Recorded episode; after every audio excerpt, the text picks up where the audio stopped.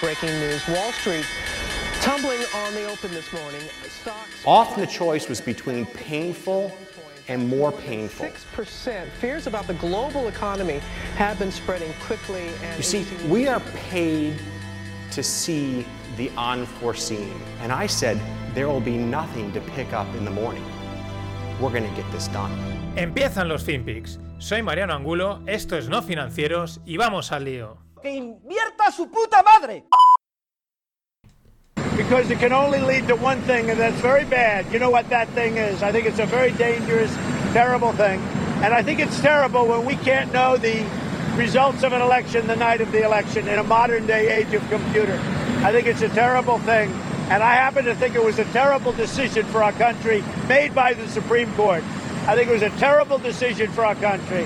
And I think it's a very dangerous decision because you're going to have one or two or three states, depending on how it ends up, where they're tabulating ballots, and the rest of the world is waiting to find out. And I think there's great danger to it, and I think a lot of fraud and misuse can take place. I think it's a terrible decision by the Supreme Court. A terrible decision. Now, I don't know if that's going to be changed because we're going to go in the night of, as soon as that election's over, we're going in with our lawyers. But we don't want to have Pennsylvania where you have a political governor, a very partisan guy. ¿Qué tal, no financieros? Aquí estamos con Donald Trump a punto de subir un avión hablando de, bueno, de toda la movida esta, de si el recuento de votos, eh, la Corte Suprema ha aprobado no sé qué historia, que él se va a presentar con los abogados la misma noche para que no haya ningún tipo de fraude, en fin.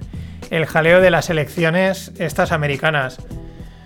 Mm, ¿Cómo está la cosa? Pues yo no lo tengo muy claro. Mm, creo, porque al final te salen dudas, ¿no? Es, está claro que es todos contra Trump.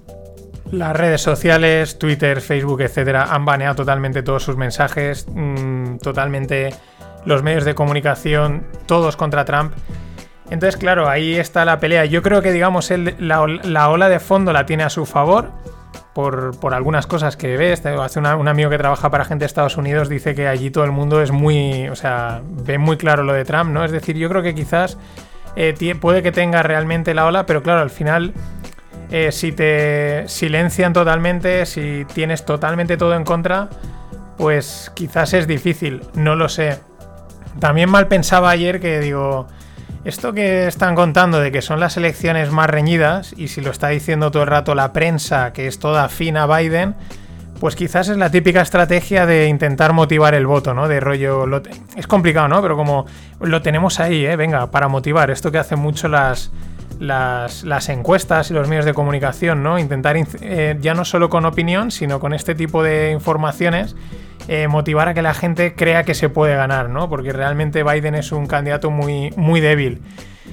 Eh, y ahí es donde está el tema. También está el tema del COVID. Yo creo que están un montón de, de jefes de Estado y de, de todo el mundo porque ah, pendientes de que pase, de si de cómo puede afectar una, el COVID en unas elecciones. Está claro que hace poco fueron las elecciones en Nueva Zelanda, pero allí la primer ministro eh, lo hizo bien, es una de las que mejor lo ha hecho y por lo tanto ha renovado el cargo.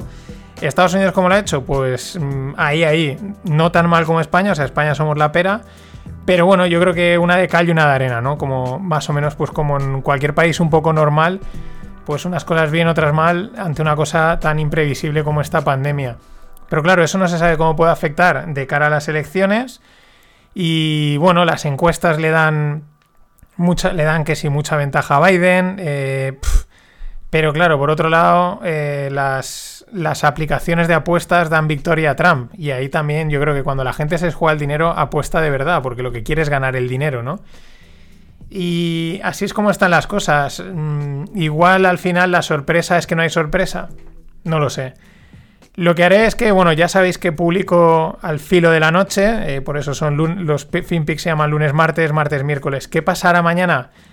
Que publicaré y luego en unas horas serán las elecciones. Por lo tanto, lo que haré es, en vez de publicar mañana a las 12 de la noche, publicaré directamente el miércoles por la mañana, eso de las 10, 10 y media, no sé cuándo lo tenga claro. ¿Por qué? Porque así ya directamente os cuento el resultado de las elecciones y la apertura de los mercados como ha sido, ¿no? Cómo ha sido, ¿no? Cómo, cómo, han, cómo han cascado los mercados o no.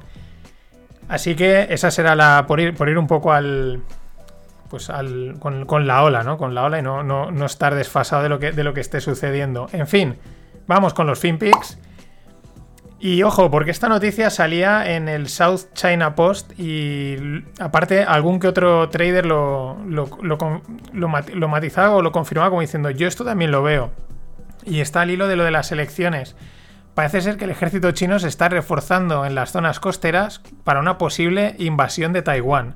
Tal cual. O sea, está dicho en un periódico fiable y ya digo, lo, lo recomendan ot- otra gente. Quizás eh, aprovechando que el jaleo que pueda haber con las elecciones, que no haya presidente durante unos meses, o bueno, sí que habrá porque es Trump, pero bueno, que pueda haber ahí que los americanos estén a otra cosa. Mm, en fin, son, tiempos para que pase esto. O sea, en otro momento diré, pero ¿a dónde vais? Pero dices, oye, si lo tenéis que hacer, hacerlo ahora, que ya que esto, esto está hecho todo un lío, pues para adelante. Más cosas, los, los cerdos están volviendo a China. ¿Y esto por qué lo digo? Porque eh, el año pasado sufrieron una peste porcina africana que se cargó a 120 millones de cerdos. Eh, eso afectó un montón a los precios, tuvieron problemas de noviembre a febrero. Y los datos son interesantes porque en los últimos nueve meses, que parece que desde febrero, justo de cuando empezó el COVID, pues ellos controlaron la, peste esta porcina, pues desde febrero han, han ido importando cerdos mm, y en los últimos nueve meses unos 15.000 ejemplares por valor de 32 millones de euros. Interesante, ¿eh? Y bueno, muy interesante. El que 15.000 cerdos cuesten 32 millones de euros según los datos de Bloomberg. Cosas que pasan. Bueno, igual que cosas que pasan son las plegarias de las petroleras. ¿Por qué lo digo? El CFO, es decir, el Chief Financial Officer, el que se encarga de las finanzas de ExxonMobil, un, un tal Andrew Schweiger, dice los precios deberían de subir. Hombre, claro, mm, ¿qué vas a decir? El CEO de Shell, eh, Ben Can Burden, dice, eh, bueno, pues que su... Dice una cosa que es... Dice, joder, este CEO es una máquina, ¿no? Porque el tío dice que la evolución, ¿no? El, desempeño de su compañía dependerá en el futuro del entorno macro, ¿no? Y ese puede ser un entorno que ellos disfruten o en el que sufran. Hombre, pues pa- para, ese tío, oye, que yo me presento, a- si hay que decir ese tipo de cosas, yo me presento a CEO de, de cualquier empresa. O sea, si las cosas van bien, ganaré dinero y si las cosas van mal, perderé. Acojonante. En fin. Hoy que ha hecho el mercado, el mercado, oye, el petróleo ha, ha caído un 4% y luego ha vuelto a subir de golpe como si nada hubiese pasado. Vamos, unos movimientos súper divertidos. Eh, en fin, al, al albor de las, de las elecciones, pero lo de hoy me parece, o sea, que está cayendo a 34, 35 dólares y se ha vuelto a ir para arriba como un animal. Mm. Más cosas, seguimos con la disparidad de los datos económicos. La semana pasada se presentaban a finales, ya, ya había cerrado los FinPix de esa semana. El, viernes eran la, economía, o sea, la economía alemana ha crecido un 8,2% en el tercer trimestre, una cosa espectacular con respecto al anterior, al, al 2 que habían caído. Pero es que Italia también ha crecido un 16,1%. Eh, los datos de España mejor igual ni los miramos, ¿no? Pero es una disparidad, ¿no? De cómo, pues esto, de repente mm, se te para todo, arrancas un montón. También no hay que recordar que estos países están implementando medidas de rebajas de impuestos y esto también ayuda muchísimo. Y el que no ayuda es JP Morgan, porque JP Morgan, como Goldman Sachs, pues esto les da igual lo que pase. Ellos saben lo que tienen que hacer para ganar dinero en cualquier situación. Si os acordáis un poco, hará como dos o tres semanas os decía, JP Morgan dice que si gana Biden será bueno para las elecciones, para las acciones. Luego, mm, a la semana, decía no, que si gana Trump, esto sí que va a ser bueno para las elecciones. Digo, para las acciones, perdón. ¿Y ahora qué dice? Pues dice que es que el, que el confinamiento sería. que más confinamiento sería muy bueno para las bolsas. ¿Por qué? Pues porque eso lo que obligaría a los gobiernos es a dar más liquidez a los mercados, más. pues inyectar dinero. Y, que eso sería buenísimo. Es decir, va dando una de eso, pues va mareando la, per- perdiz porque ellos saben cómo van a ganar dinero y al final lo que están diciendo no es bueno porque te van a dar más droga. Entonces, ¿cómo no va a ser bueno que te, que te inyecten de droga hasta arriba? Flipante lo de estos tíos. Y siguiendo con la disparidad, también el viernes, bueno, el- del jueves al viernes, pero ya a última hora de la noche, salían los resultados de prácticamente las principales tecnológicas americanas.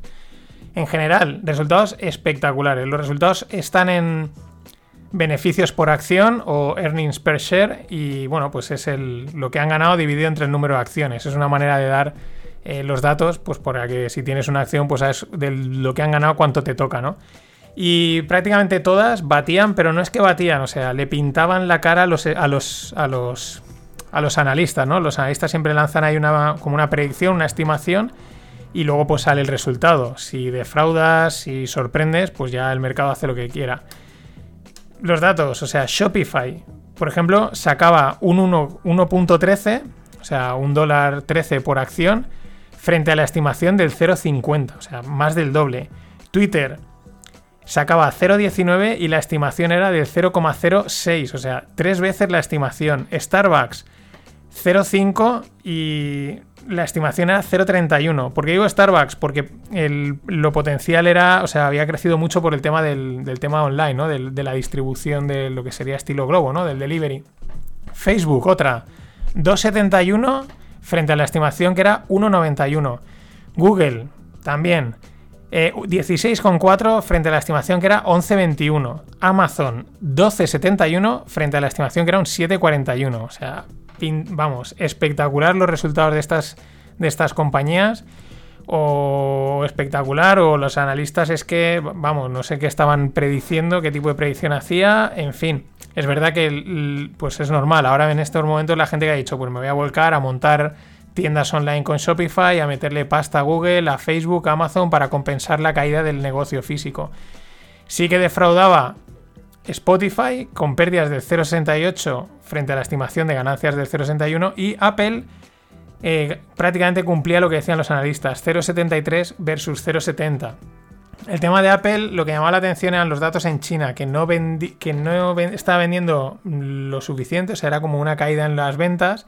Y entonces la gente decía dos cosas. Una, o China no está tan bien como dicen, o los chinos están empezando ya a pasar de Apple. Tiene bastante sentido. Están los Oppo, los Xiaomi y toda esta historia, que, los móviles cada vez pues, son más buenos. Yo tengo un Xiaomi, la verdad, va perfectamente. Eh, hacer prácticamente lo mismo y por la mitad o incluso menos de precio. Esa es una lectura, lo cual, ojo para Apple, porque también es verdad que Apple al final vende estatus y si os fijáis hoy en día, así como antes alguien sacaba un móvil y sabías enseguida si era un iPhone o no, hoy en día cuesta mucho más. Eh, y ya esa parte de estatus quizás no, te, no, no la puedes exhibir tanto, ¿no? En fin, sigue siendo una impresión Apple, ¿no? Y la otra parte dicen es que China igual está mal. Desde China nunca se sabe cómo está, no se sabe si están bien o no. Lo que pasa es que hay muchos chinos y ya está, eso es lo único que sabemos. Y allí los datos están como están. Pero queremos seguir con disparidades. Venimos con la disparidad de los datos alemanes, Italia, ahora las tecnológicas como muy bien. Y esta ya es la leche, porque me, llama la atención. TikTok, la red, la red social de móviles de. Digo, perdón, de móviles de de vídeos chorras, porque no tiene otra definición, va a sacar una lámpara. Tal cual. Una lámpara, una lámpara con cámara y pantalla para hacer videollamadas, no para grabar vídeo y tal. Está, se ve que enfocada sobre todo a que los padres puedan hablar con sus hijos mientras están en, el, en su cuarto en su, o ellos están trabajando y están ahí estudiando. TikTok. En fin, no sé. Eh, el mundo digital moviéndose al, físico, intentando, pues bueno, también al final lo físico también tiene su atractivo, ¿no? Pero siguiendo con cosas así raras, las stories, las stories que empezaron en Snapchat, las copió Instagram, ahora esta semana pasada, la anterior, las metió LinkedIn también, las ha metido también YouTube, o sea, hay stories en todos lados, en todos los lados, hasta en Visual Code. ¿Qué es Visual Code? Visual Code es un programa de Microsoft para programar. Tú le instalas el paquete de lenguaje que quieras y programas en el lenguaje que te dé la gana, o bueno, mejor dicho, en el que sepas. Python, JavaScript, Java, lo que sea, ¿no? Es un programa para programar. Visual Code. Pues han metido stories también ahí. Stories hasta en la sopa. O sea, te van a poner stories hasta en la Thermomix. Lo veo venir. Más cosas.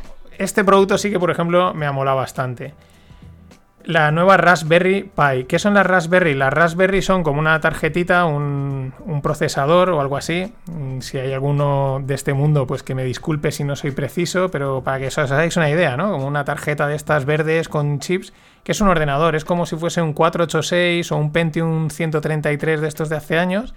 Que ahora, claro, ahora eso se nos queda corto, pero ahí ya es un ordenador y la gente los utiliza pues para programar cosillas, ¿no? Fricaditas y bueno, pues para hacer pequeñas tareas. Pues han sacado, y me parece está muy chulo, un teclado que por 70 euros lleva integrada la Raspberry, con lo cual te permite programar creo que directamente sobre ella y bueno, pues está bastante chulo y ya digo, para sobre todo para tiene su punto, ¿eh? tiene su punto, aquellos que alguno las conocerá y, la verdad es que está muy guay. ¿eh? Y ya os digo, es un ordenador que tiene una potencia suficiente para hacer bastantes tareas. No le pidas que te, que te corra un videojuego porque no te lo va a hacer, claro. Más cosas, la banca se prepara para un aumento de la mora, sorpresa. Mm, ¿Quién se lo podía esperar? Evidentemente, eh, prevén que haya... ¿Qué quiere decir la mora? Pues que la gente va, van a aumentar los impagos de, de préstamos, ¿no? Y bueno, esto era previsible pero claro, a ellos les come mucho la, tostada de los beneficios. Así que, eh, bueno, mm, es que era previsible. ¿Qué, vamos a decir? También el Santander prevé hacer unos cuantos despidos. También era previsible. La semana pasada hablábamos del Sabadell y, y pues esto, y saldrá algún otro. Es lo que hay. Te están apretando con los tipos de interés bajos, los bancos centrales que empiezan a pensar que les sobran los bancos normales. Y bueno, la digitalización, vamos, Mm, la crisis, están en una pinza brutal. Más cosas. El borrador, el borrador de la ley Rider, ¿no? El otro día os hablaba de que el Tribunal Supremo había condenado a Globo y tal porque los autónomos eran falsos autónomos. Ahora estas aplicaciones decían, oye, necesitamos una ley que, recoja esa figura específica, porque si no, no somos rentables y al final también la gente eh, nos está usando y si tenemos que pasar por la ley actual, es que esto no, nos encaja, ¿no? Lo curioso del borrador de la ley es que, bueno, pues dice que los va a legalizar, pero dice que las plataformas tienen que desvelar sus algoritmos, ¿no? Es como, mm, vale, pero te voy a reventar totalmente tu, la clave, ¿no? Al final tener un buen algoritmo que geolocalice bien, que distribuya bien las flotas, los repartos, etcétera, es importantísimo. Y si te obligan a abrirlo, mm, por lo que ganas por un lado lo pierdes por otro. Gracias por haber venido. Y por último, una anécdota muy interesante. El Spanish Dollar o el Real de 8. Eh, se le llamaba pieza de 8 en, en inglés, de Piece of 8. Y, bueno, la gracia es porque la, la moneda se podía dividir fácilmente en 8 partes, ¿no? Eh, fue una de las primeras monedas internacionales. Pero lo curioso es que hasta si habéis visto alguna película de estas de bolsa, de acciones y tal, siempre las acciones cotizaban en 23 eh, y un cuarto, 28 y dos octavos, ¿no? O cosas así. Bueno, dos octavos y un cuarto es lo mismo, ¿no? Pero y tres octavos, siempre con esas fracciones relacionadas a un octavo. Y yo siempre decía, ¿y esto de dónde viene? Pues bueno, eso ha sido hasta el 2001, después del 2001 las acciones ya empezaron a cotizar de forma normal, pero tiene que ver porque estaban eh, está relacionado con esto. Es una herencia del real de 8 del Spanish Dollar. Si es que hemos estado metidos en todos los fregados.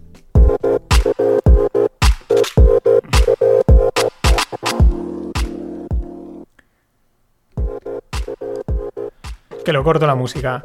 Bueno, las startups últimamente están flojeando un poquito las rondas, así que eh, me las guardo para el miércoles.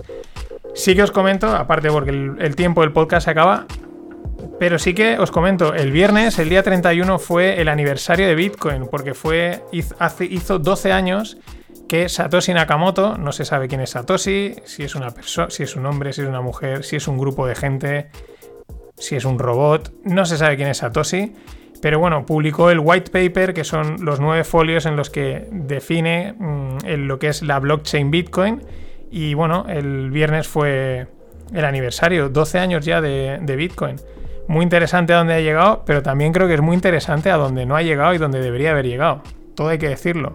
Pero en fin, feliz aniversario de Bitcoin, pues la verdad, las cosas como son, es un gran hito, una gran disrupción. Nada más, nos vemos el miércoles por la mañana a ver qué ha pasado con Mr. Trump y Sleepy Biden. Gracias por estar ahí. Always look on the bright side of life. Always look on the light side of life.